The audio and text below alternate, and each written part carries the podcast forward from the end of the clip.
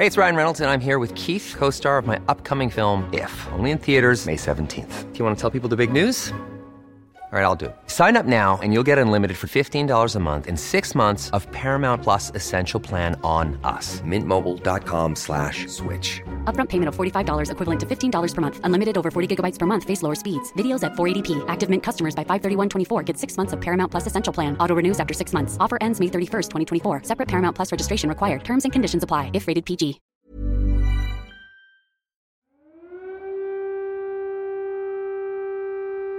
Eran cerca de las 11 de la noche, muy cerquita de medianoche del 23 de febrero aquí en la Ciudad de México. Y habíamos terminado de cerrar la sección de Mundo en esa ocasión del 2022. Y justamente media hora después de ese cierre dimos una noticia que daría la vuelta al mundo.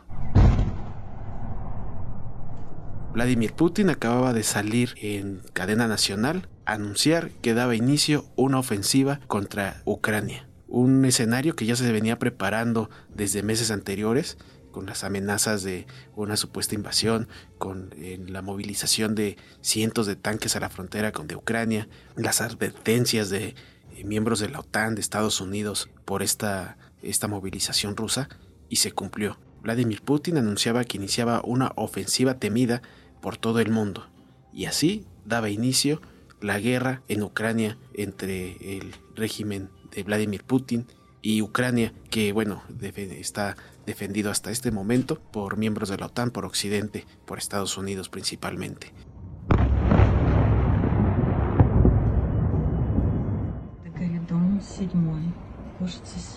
Dos años después, estamos sentados nuevamente aquí en la mesa hablando sobre este tema y estamos evaluando qué es lo que ha sucedido, qué tanto ha evolucionado, quién va ganando esta guerra y hoy lo vamos a analizar en este nuevo episodio de Las Claves del Mundo, cumpliéndose ya dos años de este conflicto. Y para eso me presento, yo soy Jair Soto, coeditor de la sección de Mundo del Sol de México, y para este programa tengo el honor de estar acompañado como cada semana de mi compañero y amigo camarada Víctor Hugo Rico, editor de la sección de Mundo del Sol de México. Víctor, bienvenido.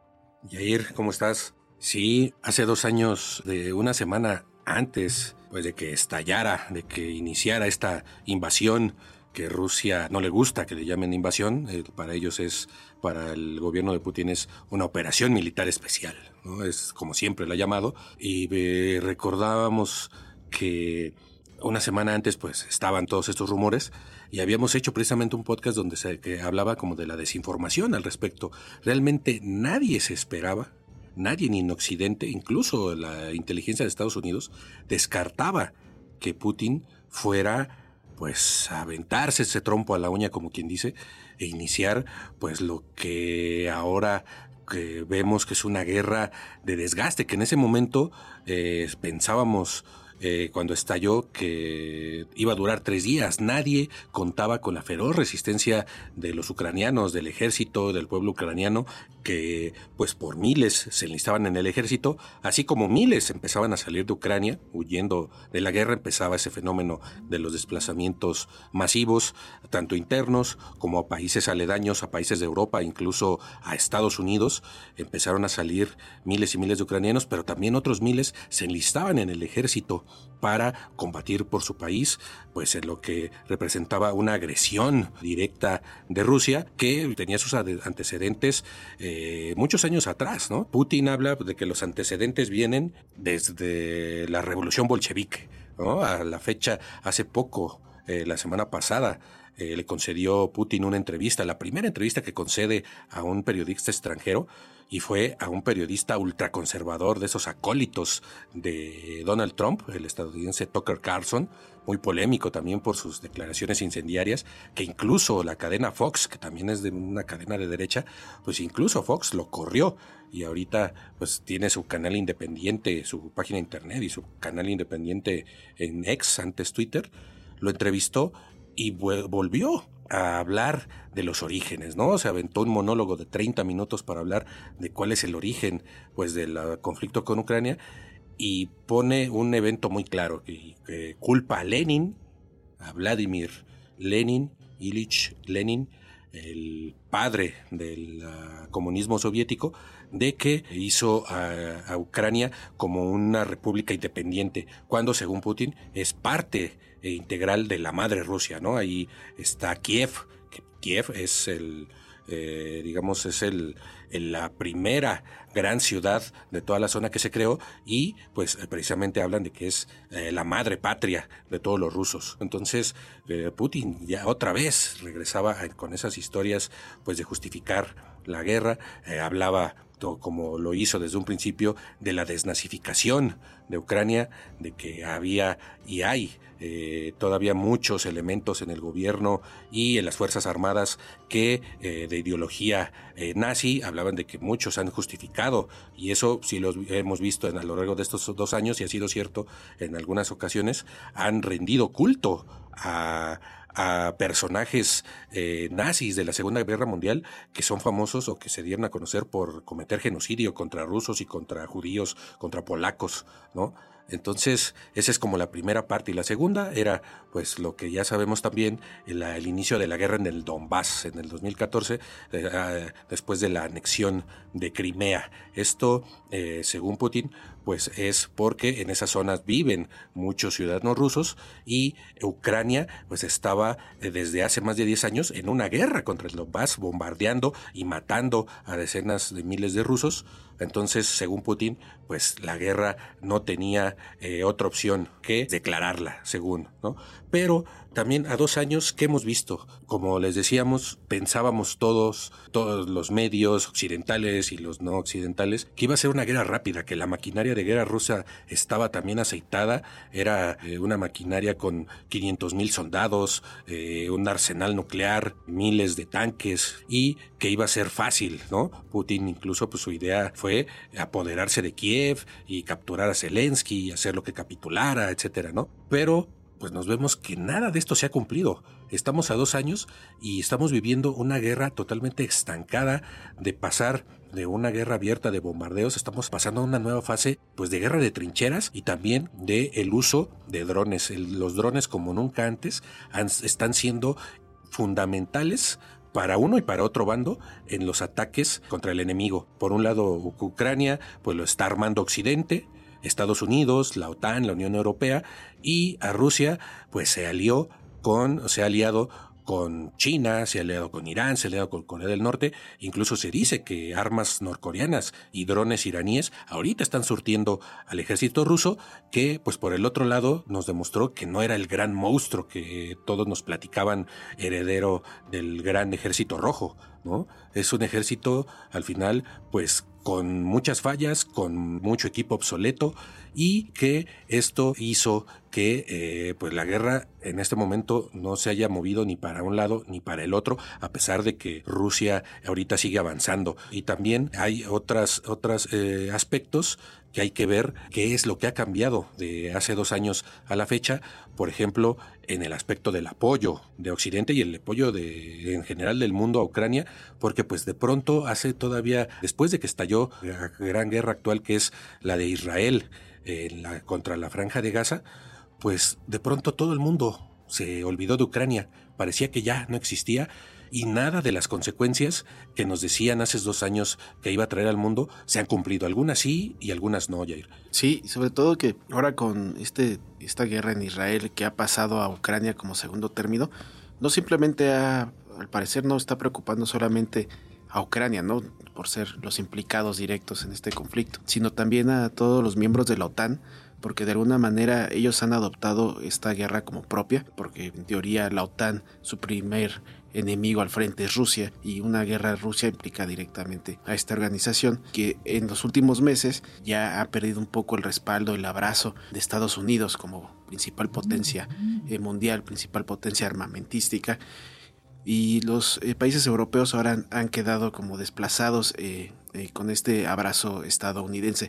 Sin embargo, pues ellos siguen trabajando todavía en alguna manera en, distribuir los recursos que necesita Ucrania, que ya son totalmente escasos. Incluso ahora en una renovación en toda la cúpula militar ucraniana, pues ya han reconocido que ya no tienen hombres al frente y sobre todo ya no tienen armamento para combatir la guerra y se vive en un contexto en el que Estados Unidos en este momento tiene sus propios conflictos internos para dar ayuda económica y militar. Pero por otro lado, la OTAN en menor medida, eh, que también ha generado algunas distancias ahí entre eh, los miembros de la OTAN, han distribuido pues, recursos para que Ucrania pueda sobrevivir, sobrevivir de alguna manera a este, esta guerra estancada de dos, de dos años, que si bien también eh, dentro de estas teorías que se han ido cumpliendo o no, pues también se ha dado un volcazo porque hablábamos hace un año de esta super contraofensiva anunciada de Ucrania, ¿no? De que iba a dar la vuelta a la guerra y, Estados Unidos y todos los países europeos, Canadá, Reino Unido, eh, anunciaban que iba a ser el, giro que necesitaba la guerra para la victoria ucraniana, pues no se llevó a cabo. Incluso hasta algunas veces algunos medios ucranianos dijeron que pues eso nunca se dijo, trataron de, encubrir esas eh, declaraciones y ahora estamos viendo que Ucrania está tomando esta posición de defensiva. ¿no? Aunque ya lo mencionabas, Víctor, de que Rusia también estamos viendo que no tiene este arsenal que tanto se presumía o se creía que podía tener pues se habla de que estaba reutilizando eh, armamento de la era soviética en esta ofensiva y ahí queda claro, ¿no? De que pues estamos estancados totalmente en esta guerra. Pero mientras tanto, pues los miembros de la OTAN sí están preocupados porque eh, ellos están en esta ideología de que Rusia no debe de ganar la guerra, o sea, acabe como acabe, Rusia no va a ganar la guerra mientras que eh, Vladimir Putin en esta entrevista que mencionabas, Víctor, también mencionaba que la única opción es de que eh, Rusia gane. Entonces estamos eh, enfrentados en dos ideologías totalmente contrapuestas, en el que obviamente ninguno de los dos bandos va a ceder, y esto podríamos interpretarlo a, primera plana de que pues esto va a extenderse aún más sin, sin acuerdos. Entonces así es como ahora la OTAN también con estas preocupaciones de que Ucrania puede, puede caer eh, a manos de Rusia,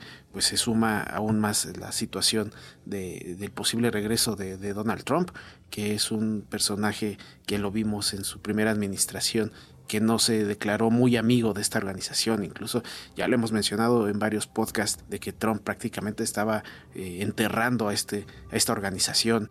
Eh, los miembros ya no creían en su propia en su propio grupo militar y ahora vemos que Trump eh, habla de que él en cuanto regrese al poder la guerra la va a terminar en 24 horas y que también va a castigar a aquellos miembros que no están cumpliendo en sus pagos respectivos eh, de presupuesto militar para el, organismo, creando nuevamente esta brecha, estos temores ¿no? de lo que la OTAN ya había reconstruido Biden y con esta guerra ante Rusia. Entonces eh, Trump el regreso también pone en bastante peligro lo que pueda suceder para la guerra, ¿no crees?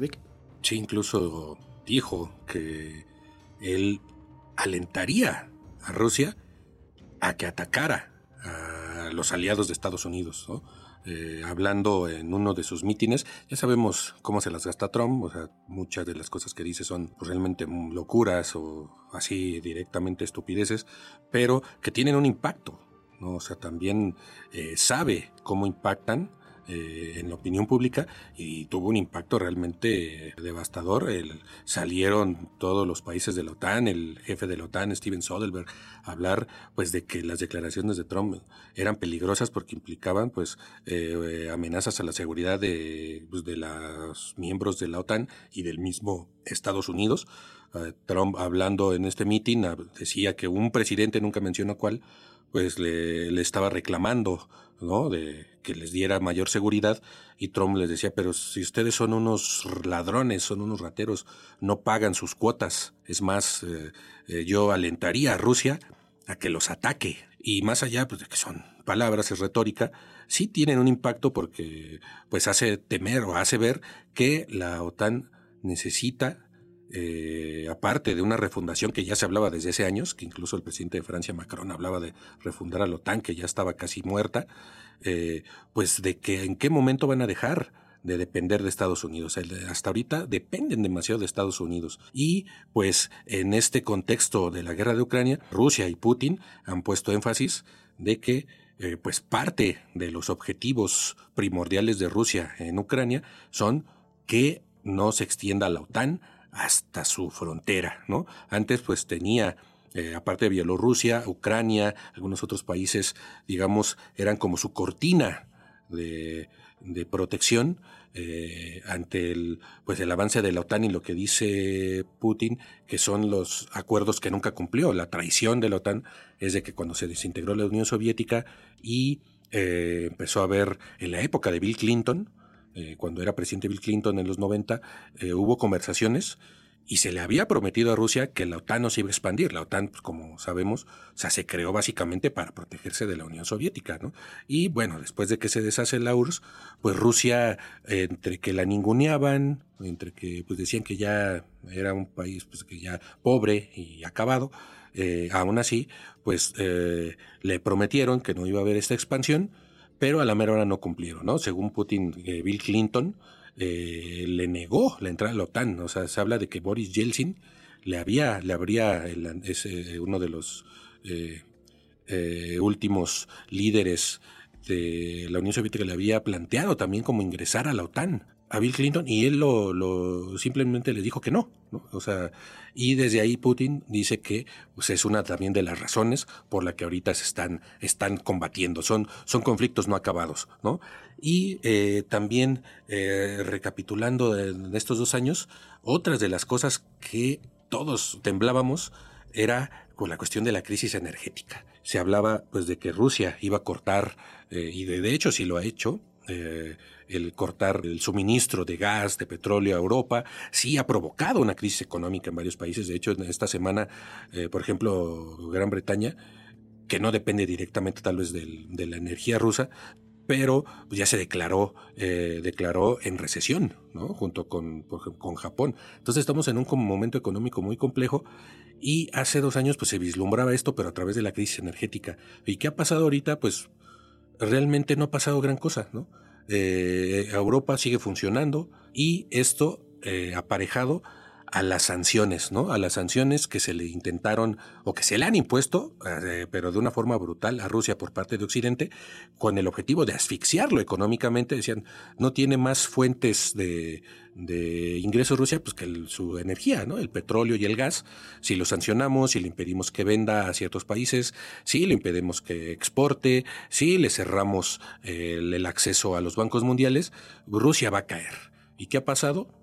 Pues sigue ahí y esto pues nos lleva a otro que es pues las alianzas que ha tejido Rusia y aparte de que es un país gigantesco con millones de habitantes que en realidad pues eh, es como si fueran varios países, ¿no? Entonces, lo que no contaba Occidente es esto de que Rusia eh, pues por ser un país tan grande, un poco es lo que pasa en Estados Unidos, ¿no?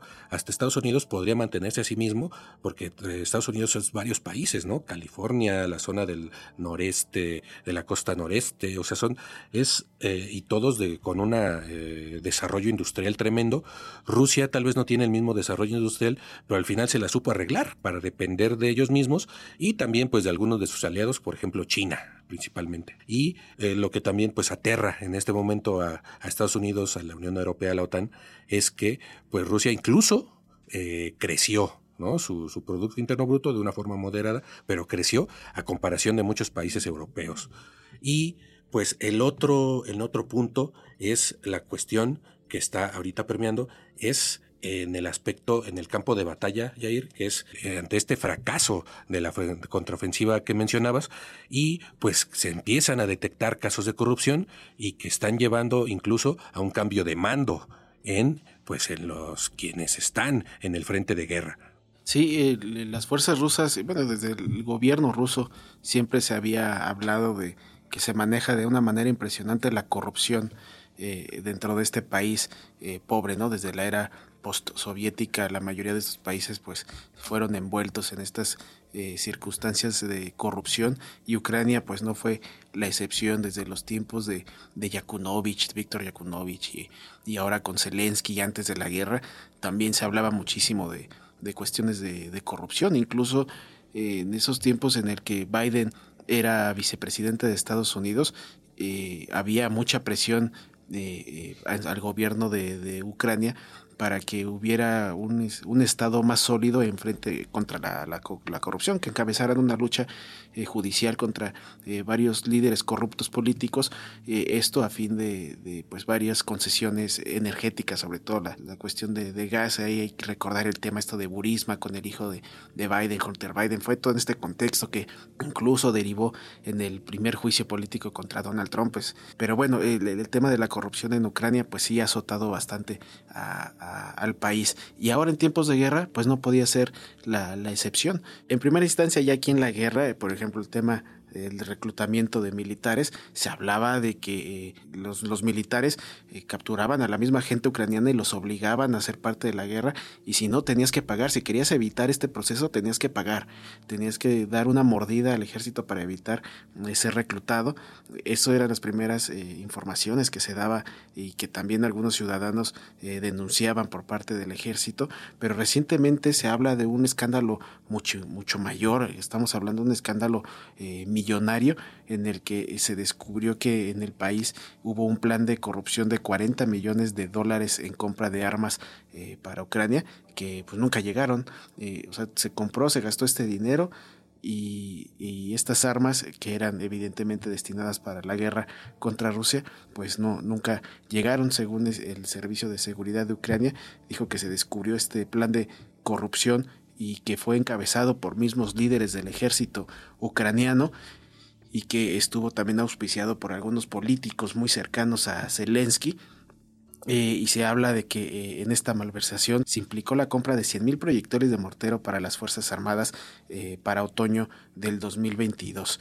el Ministerio de Defensa dice que pagó casi todos los fondos al proveedor de armas llamado Leaf Arsenal, pero el Servicio de Seguridad ucraniana dijo que estas municiones nunca fueron recibidas. En cambio, afirmó que algunos de los fondos fueron transferidos a cuentas en el extranjero, incluso en los Balcanes. y esta investigación pues también encontró que en el fraude pues estuvieron este, involucrados todos estos líderes de defensa que a la posterior pues ya también eh, tuvo que ver con esta limpia que hizo Zelensky recientemente contra la, la cúpula militar eh, y ahora pues este tema pues ahí quedó, ¿no? Ya de Occidente pues no opinó, Estados Unidos no comentó eh, nada sobre este armamento, evidentemente los europeos tampoco, pero ahí está una vez más eh, marcada como la corrupción en Ucrania pues vuelve a dejar huella y pues no, no, no entienden de raciones nacionalistas que algunos están defendiendo en cuestión de defensa del país, sino mientras haya dinero de por medio, pues ahí está el, el, tema en que pues Ucrania queda manchada. Y así se está moviendo bastante el dinero, pero eso no va a ser poco porque todavía falta el tema de, los presupuestos, todavía falta mucho dinero que se va a mover en esta guerra en un futuro, pero ese tema eh, lo vamos a tener que abordar en una segunda parte de este segundo aniversario de la guerra entre Rusia y Ucrania. En este tema, bueno, en este segundo podcast Vic, vamos a enfocarnos precisamente en qué le depara, eh, qué le depara esta, esta guerra, ¿no? En cuestión de, de presupuestos, no solamente para eh, las elecciones de Estados Unidos, ¿no? O sea, de cómo se va a destinar el dinero, sino también en cuestión electoral de Europa, que también van a, el Parlamento se va a elegir ahí en el país y, y van a decidirse si realmente van a continuar apoyando esta guerra. Todavía falta mucho que escribir, falta bastantes meses que cubrir en esta guerra y esto lo vamos a comentar en el próximo episodio, Vic. Precisamente esta, lo que está pasando en Ucrania implica muchas cosas, o sea, salpica a todo el mundo por muchas razones esto, toda esta corrupción, todo este dinero está permeando en la campaña electoral de Estados Unidos en este momento y que incluso de alguna forma pega a México. Eso les vamos a explicar en el segundo episodio por qué eh, México de una u otra forma está involucrado en esta pelea por el presupuesto para Ucrania en Estados Unidos, en Europa, ¿qué se están peleando? ¿Por qué no han también aprobado todo el dinero que ha pedido Ucrania y que necesita? Porque se han quedado ya, las mismas nuevas autoridades militares dicen ya no tenemos hombres y ya no tenemos municiones. Si sigue esto, pues es, es probable que perdamos la guerra. Lo están aceptando. ¿Por qué está preocupado Occidente por esto?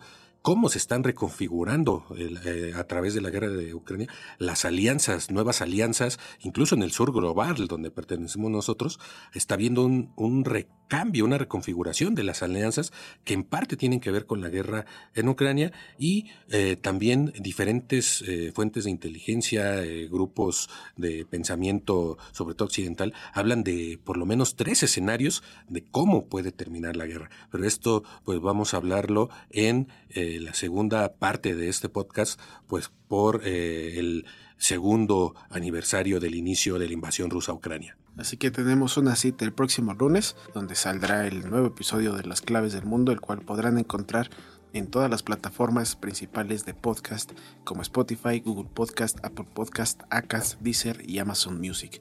Por favor, escúchenos. También síganos escribiendo, mándenos sus opiniones, sus críticas, sus saludos, si lo quieren, a través de nuestros canales de contacto. Nuestro correo electrónico es podcast.com.mx y también nos pueden escribir a través de nuestra cuenta de ex arroba el sol de guion bajo México. Así que por favor síganos escribiendo. Muchísimas gracias Víctor nuevamente. Gracias Jair. Nos escuchamos la próxima semana, no sin antes agradecer la producción de Natalia Castañeda.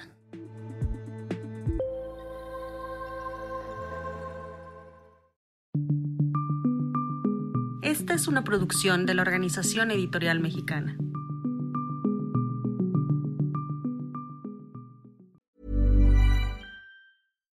If you're looking for plump lips that last, you need to know about Juvederm lip fillers. With Juvederm Volbella XC and Juvederm Ultra XC, your lip look, whether it's subtle or bold, can last up to one full year with optimal treatment and no additional maintenance. Find a licensed specialist and see if it's right for you at juvederm.com today. That's J U V E D E R M.com. Add fullness to lips in adults over 21 with Juvederm Volbella XC or Juvederm Ultra XC. Do not use if you have severe allergies or a history of severe allergic reactions, or if you're allergic to lidocaine or the proteins used in Juvederm. Tell your doctor if you have a history of scarring or taking medicines that decrease the body's immune response or that can prolong bleeding. Common side effects include injection site redness, swelling, pain, tenderness, firmness, lumps, bumps, bruising, discoloration, or itching. As with all fillers, there's a rare risk of unintentional injection into a blood vessel, which can cause vision abnormalities, blindness, stroke, temporary scabs, or scarring. For full important safety information, visit juvederm.com.